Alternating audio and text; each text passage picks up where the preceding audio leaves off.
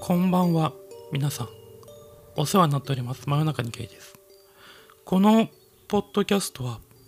東京在住ほのぼの系お兄さんゲイカップル2人がどちらかが死んでも悲しくならないように真夜中にこっそりと会話をしている番組です都市伝説展で呪物にたくさんの呪物に合ってきたうどんと本当にあった呪いのビデオに今ハマっているポリタンとでも言うのだろうかの提供でお送りいたしますお送りしますとでも言言ううののででししょょううかか合わせてそこはもう一回いきますはいとでも言うのだろうかごめん言うもう一回いきますもう一回いきます、とでも言うのだろうかということではい8月も半ばですそうですね半ばといえば半ばといえば墓場です墓場ですねついにやってきました今年も2023年はい真夏の恐怖会恐怖の夜ということで今日の「真夜中」は皆さんを恐怖のどん底に突き落としちゃって舐め回して夜をひんやりと過ごしていこうかと思っているんですがとでも言うのだろうかお分かりいただけただろう か笑っちゃったよも笑い禁止ですう笑い禁止ですねということではい、まずはうんあのーリスナーさんからもはいたくさんのお便りをいただきましたがそうでしたね今回は私たち、うん真夜中に原因の うどんとポリタンが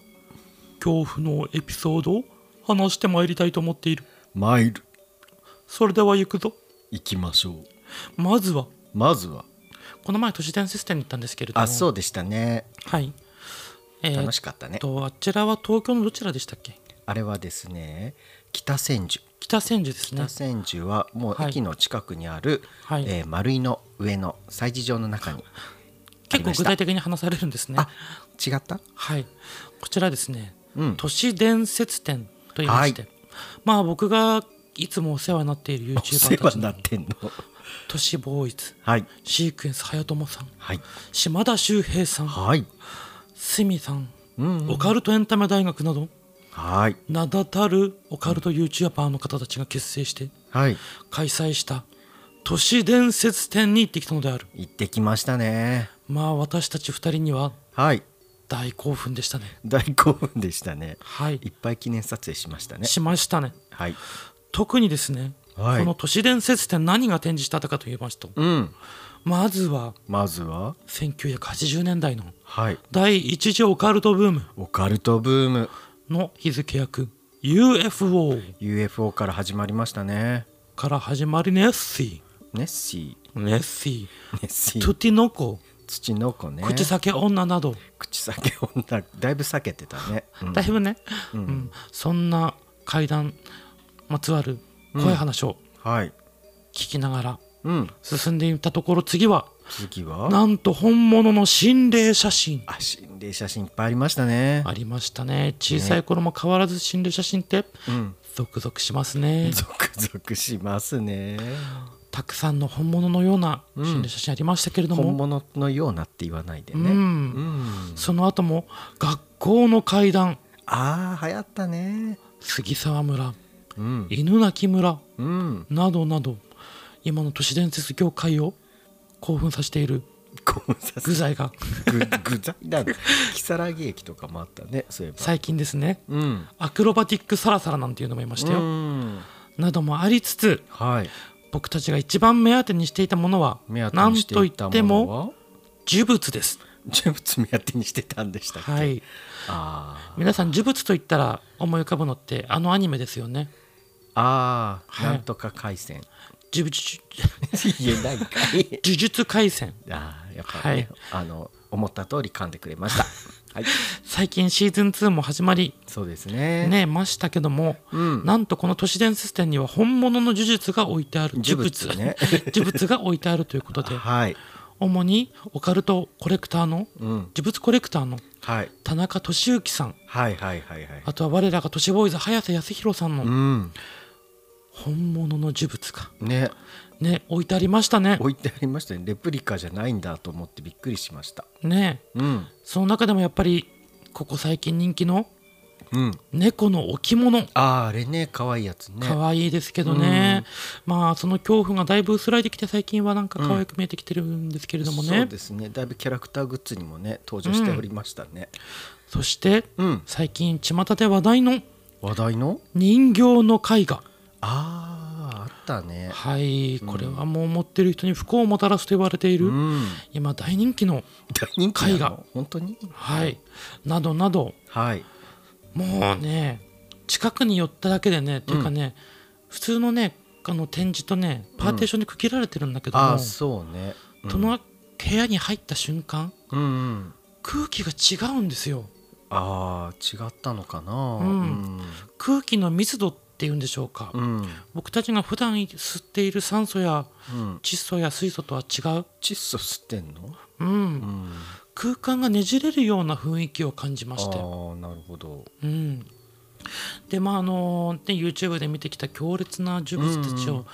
本当に自分の眼でああ見ていたわけなんですが、そうですねまあ僕はそれを危機として撮影しているあなたに恐怖してましたはけい れまど、あ写真でね そうですね動画は禁止だったので多分映っちゃうんでしょうね、うん本物がねそうでしょうあねのちょっと写真で、あのまあ、大丈夫そうなものは写真を撮ってきましたけどそうですかね、まあ大半ダメだと思って僕は控えたんですけどあなたがもうパシャパシャパシャパシャ撮ってるから、はいああ撮るんだと思ってねうん見ておりましたけどねちょっとそんな僕でもうん、写真を撮るのやめようっていうぐらいにああ恐ろししく感じたものもあったわけなんであっすたんですか、はい何ですかそれはうん本物の五寸釘があ何十本も打ち込まれた木ああれはちょっと念がすごいこもってるように見えましたねあれだけ本当に異質だった、うーんうんあこれは本当に危険ってそう体が感じましたねっていうかあれ持ってこないでって思った 僕ねあのいろんな方たちが「うんあのハッシュタグ都市伝説展で」あーあの検索するとねツイートがあるんだけども、うんあのあの五寸釘の写真だけねあーないんですよねあ結ー構探したけそどうかそうかいや僕あれ持ってきていいもんなのっていう疑問の方が多やばかったいよんでねあれねうんちょっと皆さんにはね僕も写真撮るのを恐れてしまったので見せられないんですけど、はいまあ不気味でしたよ、不気味ですうね、ん、そしてね、あの先ほど言った人形の絵画はいはいはいはは僕目の前に立った瞬間いにうん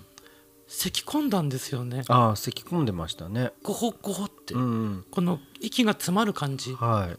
これあの大げさだと思うかもしれませんけど、うんあの本当に出てそうですしかねも45回ぐらいうん咳払いをしたという、うんうんでこれ僕何が驚いたかっていうとはいこれあの島田秀平さんっていうはいはいはいはい YouTuber さん芸人さんいらっしゃるんですけれいども、ますねあの方のねどっかの回でね、うんその霊障に触れた瞬間にうん咳き込むといううんことをされていてはいあ僕もこれ今体感したんだってうんちょっとテンション上がりました、そうなんですあのね、はい ちょっとですね僕はだいぶドン引きしてたんで すけど、んあの咳き込んだ瞬間に「霊障だー咳き込んでる!」っ てねテンションが爆上がりしているはいうどんちゃんにだいぶ引いておりました。ねうんまあでもねちょっとねあの場はあんまり遊んではいけないなという感も働きどうだろうあのねうんはっきり言ってうん都市伝説に集まってる人たち、ああんま僕らとだいぶ近しい種近しい族だったからあ その、うねみんな同じようなテンションでいたように見受けられました。まあ、割とキャッキャしてる人多かったね多かったですねねでもさ小学校の子供連れてくるのはちょっとダメじゃないと思うけどねまあでもあれはね、夏休みだからねきっとあ連ーれてってって子供の方から言った可能性 もありますね。ありま、すね、うんまあ、ちょっとこの番この回がね配信されてる頃には、うんちょっと呪物展残り数日かもしれないんですけれどあもねそうですねきっとしたらもう終わっちゃってるかもね。はい、まあ、ちょっと気になる方いましたらうん、うんぜひ都市伝説展は行っいてみていただけたら、そうですね最高の怖さを体感できるのではないで しょうか そうですかねどうでしょそしてあなたたちはお分かりいただけただろうかうとでも言うのだろうか真夜中にゲイとでもではお話ししていただけないであろうかとでも言うのだろうか ハマるなあのーこの話はですね私がそう20代の頃です20代の頃あのーサラリーマンでまあ今もサラリーマンなんですけれども会社の同僚にまあ同期でですねあのー女の子がいたんですけれども彼女はもう部類の無類の花火オタクで花火が見たい花火が見たいとポリタン花火が見たい花火大会についてきてという形で毎年のように花火大会に僕を連れ回しておりましたそしてその年も隅田川の花火大会があるというので会社の同僚まあその彼女とあの花火見に行ったんですで花火を見に行ってひとしきり花火を見て楽しかったねうんみたいな感じでまあお互いにテンションが上がってで帰ろうとしたんですけれどもまああの隅田川花火大会って、まあ、ご存知の方もいるかもしれませんがすごい人の数なんですよね。なので行けども行けども駅にたどり着けずもうこれ無理だよねってなって彼女と朝まで近くの居酒屋で飲むことになったんですである程度飲んでそろそろ始発動き出すかなみたいになった頃にその居酒屋を追い出されちゃったんですで追い出されてあの駅の近くまで行くとなぜかなぜかすごいこんな早朝なのに空いているカフェがあったんですお腹空いたしカフェ行かないって彼女に言われ誘われるがままに僕たちは始発前までそのカフェで過ごすことにしたんですそのカフェはとても古びた様子で入り口にもあの本当に薄明かりでもう昔のあのパスタであったりハンバーグであったりそういったものがあの展示されておりましたでそこに入りコーヒーとスパゲティを私は頼みましたなかなかでも届かないんですそれが彼女が頼んだコーヒーとあのデザートはすぐ届いたんですけれども私が頼んだコーヒーはすぐ来たもののスパゲティがなかなか届かないんですスパゲティボンゴレなぜかなぜか届かないそしてある程度経った頃にやっと届いたんですそして届いたスパゲティボンゴレは決して美味しそうには見えませんでしたですがもう朝方でお腹も空いていたのでうーん美味しくはなさそうだけど食べようと心に決めて少しずつ食べていったんですスパゲティボンゴレって皆さんご存知でしょうかアサリが入ってるんですアサリの見た目って大体わかりますよねあれがパスタの麺に絡まっていくつか入っているんですいくつか入っているんですなんですけれどもなぜか食べても食べても何か何か味がしないこんなスパゲティあるのかそしてよく見るとあれこれこれなんかアサリじゃない小さく足が足が生えてないかそうですそこに入っていたのは G の子供だったんですキャー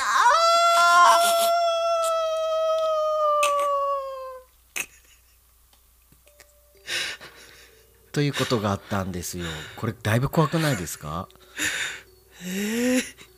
ごめんなさいちょっと僕今初めて聞いたんではいあの本物の階段かと思って聞いてた んで聞いてたからなんか最後ちょっと怪しい雰囲気になってきてうんうんなんかまずいことになったぞと思って ちょっと笑いをこらえるのがそうですね厳しくなってきまでしたもねこれ本当に怖かったのああのスパゲティボンゴレだと思って食べていたあら、はいあさりにしてはどうもおかしいなと思ってうんなんかこうじーっと見てたら足が生えて いてやだーもうすぐさま店員さんに行ってうん取りお取り返しましょうかって言われて当たり前だよねいやもう二度とこれ食べれませんと思って また同じの出てきたら嫌だからえ全全部それだったわけじゃないんでしょ一個ず一個あ二個でいい一一個だけけそれが入ってて、うんいやこれもう無理と思ってあーもうその場ですぐ入っちゃってあのごめんなさいこれもういりませんって言ってそうねちょっとスパゲティだけはちょっと無料にしていただいたんですけれどもちっちゃい G って白いよねそうなのうん黒くないんだよね黒くないのもねうねぐわーってなったそうですねこ悲れ惨でしたねこれだいぶヒヤーっとしたヒヤッとしましたヒはヤーっとしました、い、いやーいいエピソードお持ちです本ね当ですかはいでもまあ,、あの深夜のねファミレス店員さんもやっぱり疲れていたのかまあカフェだったんですけどね本は当いちっちゃい本当古ぼけたうんまあアサリと G うんよく似た生物たちですからそうですねまあ間違えるやはり目が覆われていたんではないかとでも言うのだろうか真夜中にゲイはいでははい次うん僕の話をさせていただきたいと思うんですけはれいどもお願いしますはい、僕の話はちょっと怖いエピソードというよりはうんあるものについてのお話をしたいと思いもます、のはい、なんだろこれは僕がまだ中学生だった頃の話ううん1人目のお父さんが死にうんうん2人目のお父さんの家にうん僕と母とうん姉の3人でうんうん引っ越しをすることになりましたおおここから始まる親のセカンドライフセカンドライフ2人目の父親とうんそして2人目の父親にはおよそ100歳のおばあちゃんまあその人から見たらお母さんうんうんが2人で住んでいた家だったへえ結構年が離れてますねはいうんそのお母さんはおよそ100歳と言いましたが、老婆ですまあね、はいそうねうん自分の部屋を持っているんですがうんおばあちゃんの部屋はうんとてもとても臭いんですねはいこれは何かおばあさんたちが飲むような薬うん当時流行っていたので言うと肝油ああ勧誘ね、うん、あとはジャコウという匂いもああ当時のおばあさんたちには流行っていたんだろうかとでも言うのだろうとてかも言うのだろうかはいはい到底小学生中学生の僕たちにはうんうん臭い匂いがああそういうことね子おば供あにちゃとっんのてってことか、うん、体から部屋からうん匂いがしていたのであった、うんうん最初は僕たち家族はうん受け入れられてうん幸せそうにしていて、ああそうだったんだ僕の下にうん妹ができることになりましおたお再婚相手のお父さんからしたら一人目のうん女の子ですうんおばあさんから見ても初めての孫ですああ喜びに満ち溢れてうん幸せな家庭が築かれるとうん思ったその日その日その日ではないその日ではない少し後 あ少し後ね はい僕のお母さんとうん再婚相手の父親はうん揉めに揉めおーへ喧嘩の毎日だったえなんでだろ僕とお姉ちゃんはううんそんな喧嘩が嫌だからあそうね必死に止めていたのだったが、うんうんおばあちゃんはケタケタケタケタと笑いえまるで喧嘩していることを喜んでいるかのようにうん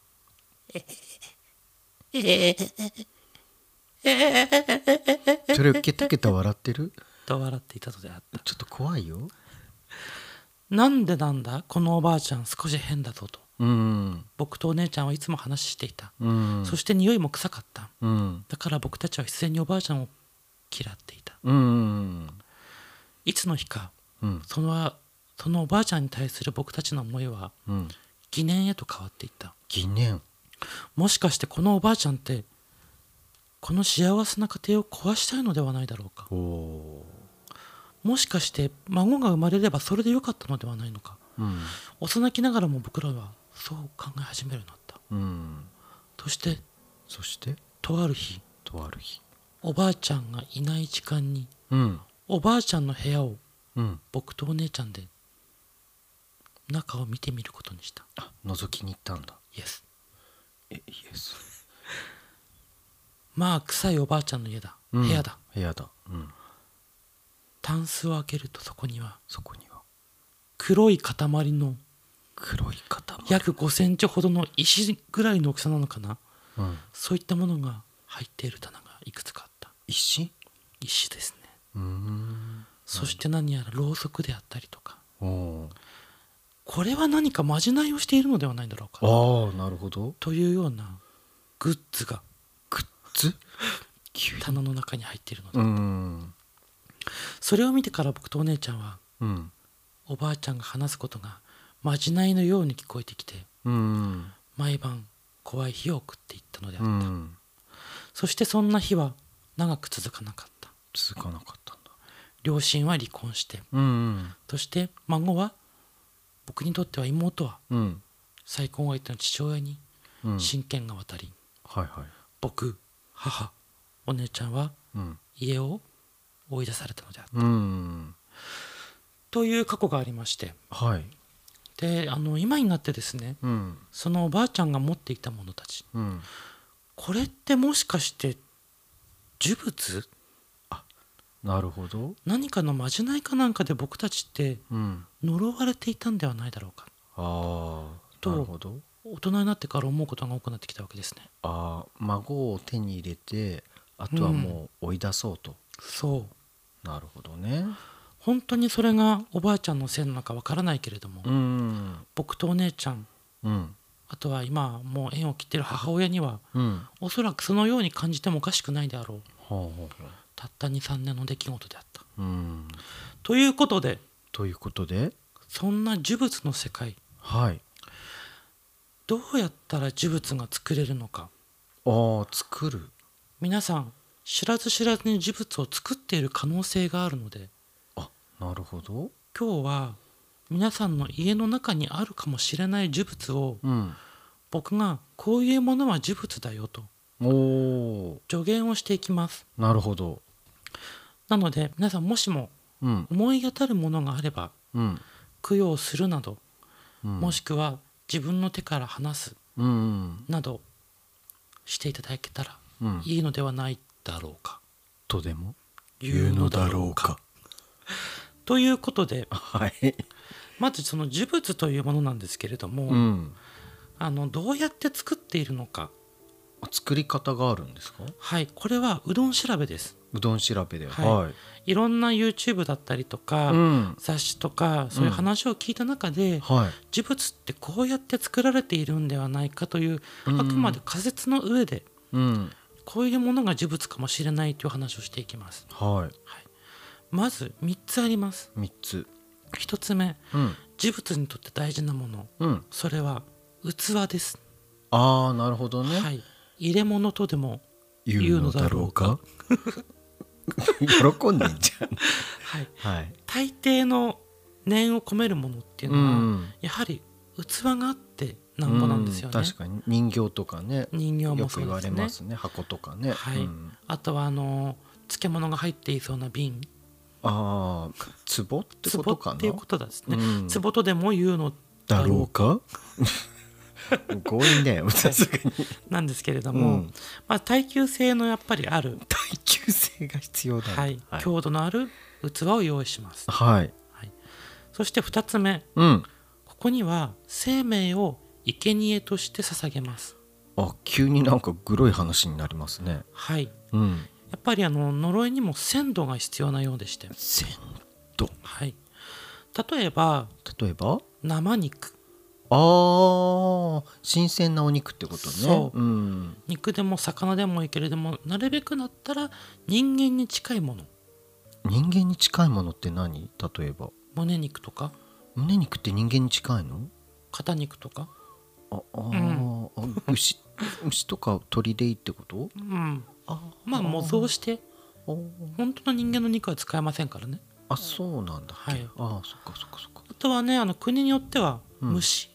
虫虫ああ孤独とかいますもんねそうですね、孤独ははあの容器の中に虫を100匹入れてうんうんで何ヶ月か放置してうん残っていた1匹うんこれを最後にドチャンしてうんあの呪物にするというそうですね呪いにするといううん孤独というものがあるんですけれども、うん2つ目はそうやってやっぱ生きているものを捧げるという儀式はいですね、はいはいはいで3つ目うんこれ大事ですよ何ですかこれは言うなれば文字を吹き込みます文字はい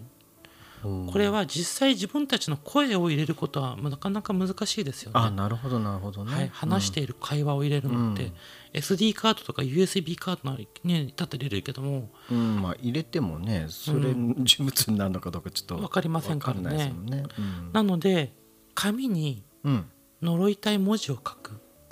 例えば人の名前だったりとか呪いたい対象ってことね対象だったりうんあとはどうなってほしいのか、ああなるほどはい、であったりっていうその文字をまずうんうん入れると、うんはい、そしてその人例えば呪いたい人であったらうん髪の毛とかうん体液とかあーなるほどねはいうん入れると、まあ、器うん生贄うんあとは呪文ですよねうんを人は一つのパッケージングにして、パッケージングうんそして長時間煮込む、煮込むんだ置かせるでもいいですねああびっくりしたはいうんそうすることによって、うん物に命やうん呪いが詰まっていきはいそしてあの力の持つうん呪物と変化していくとなるほど言われてうん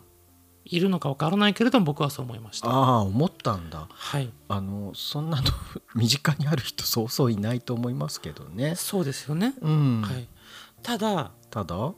これって1ヶ月2ヶ月でできるものももちろんあるんですけれどいも、はいはいはいそれにはそれ相応の対価が必要なのでああ呪いには対価がいるってことですねうんなんで例えば低級な呪いであれば、うんね、ちっちゃい呪いをいっぱい詰め込んでそれを長時間寝かせることでうんうん叶うことができるかもしれないんですがほただ意外と皆さんの身の回りにもううんこれに近いものって結構あるんですよ。あそうなんですか、はい、例えば例えば手紙、手紙は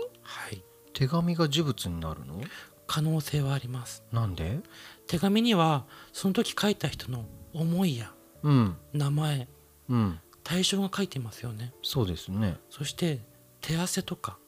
ああは写真なんかも一緒に入っていたらいこれはもう今お話ししたうん呪物にかなり近いんじゃないでしょうかそうなんでしょうか昔好きだった人からもらった手紙うんもう叶うはずもない恋ここいいそんなラブレターまだ持っているあなたうんそれは呪物かもしれないとでもうかはいそうなの大いや丈夫これはね結構あるんですよへえなるほどあとは人形でも、あ人形は確かにね、はい、うん名前をつけてうん遊んでいたちっちゃい頃に遊んでた人形とか、うっんていうのも非常に思いが詰まりやすいんですよ。そうだよねうん僕子供の頃人形いくつか持ってぬいぐるみですけどね、うん持ってて名前つけてたなんてつけてた の教えないあうんはい じゃあ言うなうんちょっと思い出したら恥ずかしくなったから言えないと思この怖い雰囲気を壊そうとしたポリタンの気持ちが皆さんお分かりいただけただろうか はいうはいということで総称しますと、はいあの長く使っているものほどうん思いや積もりやすいあーまあそれはそうかもしれないですねのであの、まあ、家電もそうだしすすそうだすす服もそうだし服もそうだすすう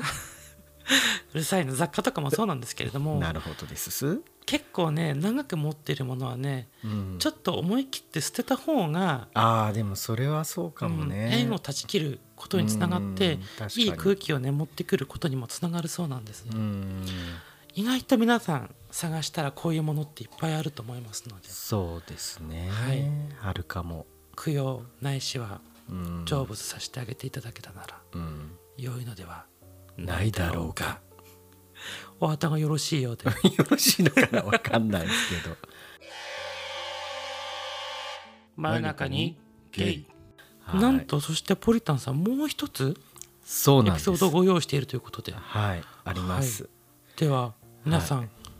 お聞きくださいはい。これはポリタン私がもうかなり遡り小学生の頃の話になります。当時その頃私は塾に通っていました。これはあの中学受験をするためだったんですけれどもまあ週の3回ぐらい週3日ぐらいですかねはその当時塾に通っていてでその塾には名物先生がいました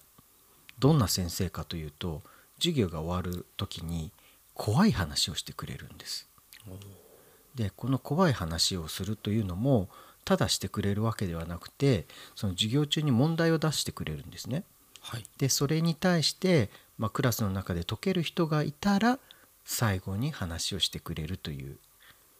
まあ、そういったあの先生でみんなも子供の頃って怖い話好きなので、そうですねうんまあ、それを楽しみに勉強するっていうね、はいまあ、それつみあの飴とムチみたいなねうん感じであの怖い話をしてくれる先生がいました。はい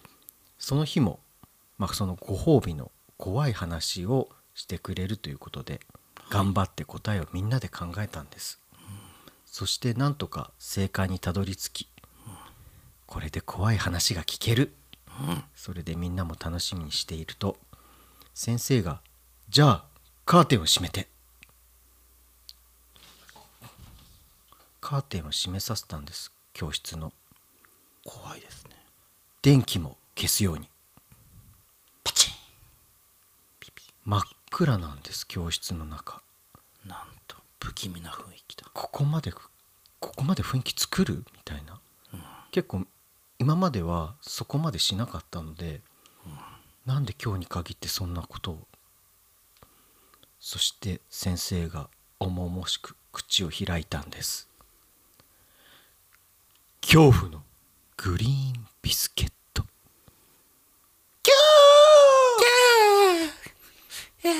ごめんなさい あのタイトルは「恐怖のブリはいグリーンビスケット」という話でした、じゃあここからは先生になりきってはい話をしていきますねやべえこれは少し昔の話戦争が終わりまだ日本が貧しかった頃のある町でのお話です当時食べるものに困っていた町の人たちは国から配給される食事に頼っていました当然のごとく食べ盛りの子供たちはいつもお腹を空かせていましたそんなある日夕方公園に行くとおやつがもらえるよという噂が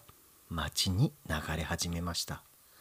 それを聞いたその町に住む年にしてまだ11歳の A 君 A 君はおやつが食べたいと思い夕方になりその公園に向かいましたしかしいつまでたっても待てどもおやつがもらえるような様子はありませんでしたなんだとがっかりしてその日は帰宅したのでしたおやつ食べたかったな翌日学校に行くとクラスメートの B 君が休んでいたのです B 君はこれまで休んだことのない元気な友達で珍しいこともあるもんだなとその時は思いましたですが特に先生も B 君のことに触れる様子もなくあまり気にすることもなく授業を聞いていましたただただなぜかその日の先生はいつもより余計に元気な気がしましたなぜか無駄に明るすぎるそんな気がしたのですただまあ A 君はその時はそこまでは気にせずただ街ではお腹空かせてる人が多かったのでそんな元気な大人がいるのは少し不自然な気がしたのでしたその日学校が終わり家に帰ると父親から「今日はお前たちに良いもんがあるぞ」と嬉しそうな顔をして言われたのです A 君は弟の弟と2人兄弟でした何と2人で聞くとこれだと何か袋のようなものを出してきました中を覗くとそこには緑色の丸いものが入ってしま入っていました何か甘い匂いのするこれはなグリーンビスケットというアメリカのお菓子なんだそうだうまそうだろうどうやら今日から国から配給されるようになったのだとかそんなことを言っていたのが記憶にありますお腹の空いていた A 君たち兄弟はあっという間にそれを平らげました美味しかったと2人で喜んでいると父親そうかそうかと嬉しそうにうなずいていたものです A 君はすっかり満足しましたしかしさらに翌日学校に行くと今度はクラスメートの C 君と D さんが休んでいました2人もそしてその翌日にはまた誰かがと日に日にクラスメートが減っていくのですですが先生は何も言ってきません1週間が経って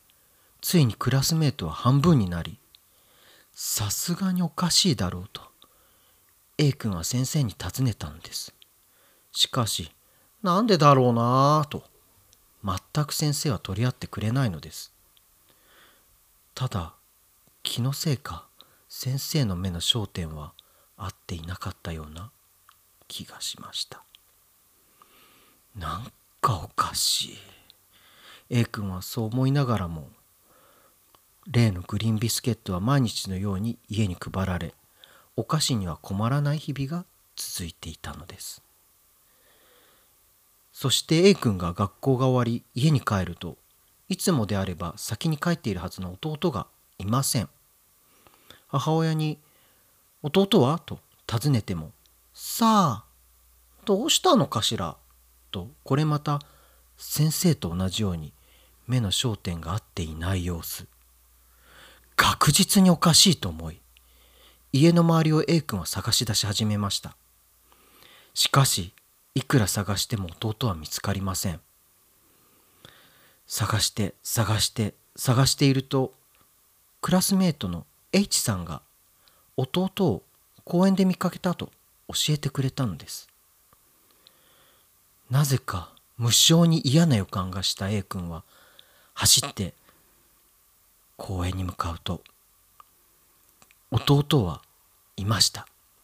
公園で知らないおじさんと話をしていたのです A 君はすぐに弟に声をかけようと思いましたが何か嫌な予感がその時にしてすぐには声をかけずに物陰に隠れて様子を見ることにしたのですするとおじさんは弟をどこかに連れて行こうとしている様子でしたそして弟も特に抵抗する様子もなく一緒に自動車に乗っていきましたえどうしようと A 君は焦りながら考えるとさっき弟のことを教えてくれた H さんがそのおじさんに話しかけていったのですで話しかけながらどうもなんか横目で A 君に合図のようなものを送ってくれていましたそうかとその H さんの合図に気づいた A 君はおじさんと A- H さんが話しているのを隙に車のトランクにこっそりと入ることに成功したのですしばらくしてエンジン音が聞こえ車は移動しましたトランクの中で A 君は「どこへ行くんだこれから」と不安な気持ちになりながらも何が起きているのかと必死に考えていました何が何がこの町で起きているんだでも特に何も心当たりはなくただただ不安な気持ちだけが A 君の心を占めていきましたしばらくして車が止まりましたどうやら目的地に着いたようです誰かが降りる音が聞こえましたおそらくおじさんと弟だすぐに出てしまったら見つかってしまうと A 君は音が聞こえなくなるのをしばらくトランクの中で待ってから出ましたトランクを出るとそこは見たこともない場所でしたただ目の前には大きな工場のようなものが広がっていたのですここはどこなんだ見たこともない場所じゃないかとにかく弟を助けなければと工場に入る場所を探します高い壁に囲まれた工場はなかなか入ることができず入り口らしき場所も大きな門があり閉まっていて入ることができませんどうしようどうしたらいいんだと考えていたら一箇所だけ壁に近いところに電柱があるのを見つけました A 君は電柱を登りなんとか壁に乗り飛び移ることに成功しました A 君にとって高い壁ではありましたが偶然下に茂みがあることに気づき意を決して飛び降りましたなんとか骨を折ることもなく飛び降りることはできましたそして工場の中を探していくと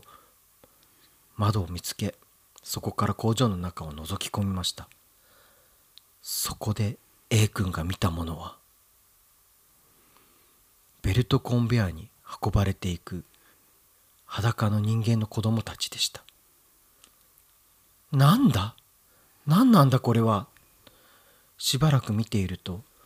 その工場の中にある機械にその裸の子供たちは吸い込まれていきましたよーく見るとその子供たちの中には A 君のクラスメートの顔もいくつかありましたえー、えーどういうことなんだここは何なんだそう考えていると急に A 君が A 君の意識は失ってしまいましたこの子は何だどこから入ってきたんだ遠のく意識の中で大人たちが集まっていく気配を感じましたが A 君はそのまま意識を失ってしまいましたその後工場からは大量の段ボールが運び出されていきました段ボールにはこう書いてあったそうですグリーンビスケットというお話を先生が聞かせてくれたんですお分かりいただけただろうかお話を先生が聞かせてくれた んですでしです。ごめんなさい、か買いました。っていうこうこういう話をあの塾の先生がね、はい当時してくれたんです結構対策だったと思うんですけれ対ども策でしたねねこれ思い出すの大変でしたけど、真剣に僕も目をつぶってうん夜11時台うんうん12時になったら日付が変わるはい この眠い時間に眠い時間若干あくびしてましたね目を閉じながらうんしっかりとはい聞いていました、聞いていましたはい、はいいかがでしたでしょうかグリーンビスケットグリーンビスケット怖いねあ怖い んだあ本当あありがとういやでもねこれね、まあ今思い出して文章にすると、はいまあ、よくあるホラーの話だなとは思うんだけど、そうねうん、よく先生こんなの思いついて話してくれたなと思って、うんあのー本当に怪談が好きな人っていうのは、うん、うん自分で話はあんまり作らない人が多いんですねうんうんなぜならレアリティを追求するからレアリティレアリティレアリティそう、はいまあ、若干ね自分が話すためにこう着色はするかもしれないけれども、割と現実の話に忠実にそうね話す傾向が多いんですね、うんもしかしたら先生はうん話を作ったのかもしれないあーけれどもなのかなうん、本当にあった出来事なのかもしれない知れないとでも言うのだろうかせーの真夜中にゲイとでも はいはいということではい、今回うんマヨゲー2人ではい昨年とは打って変わって本当に怖い話してきたかなとは思うんですけれどもちしてたかな、うんうん、ょっと自信はどうですかポリタさん怖かったですか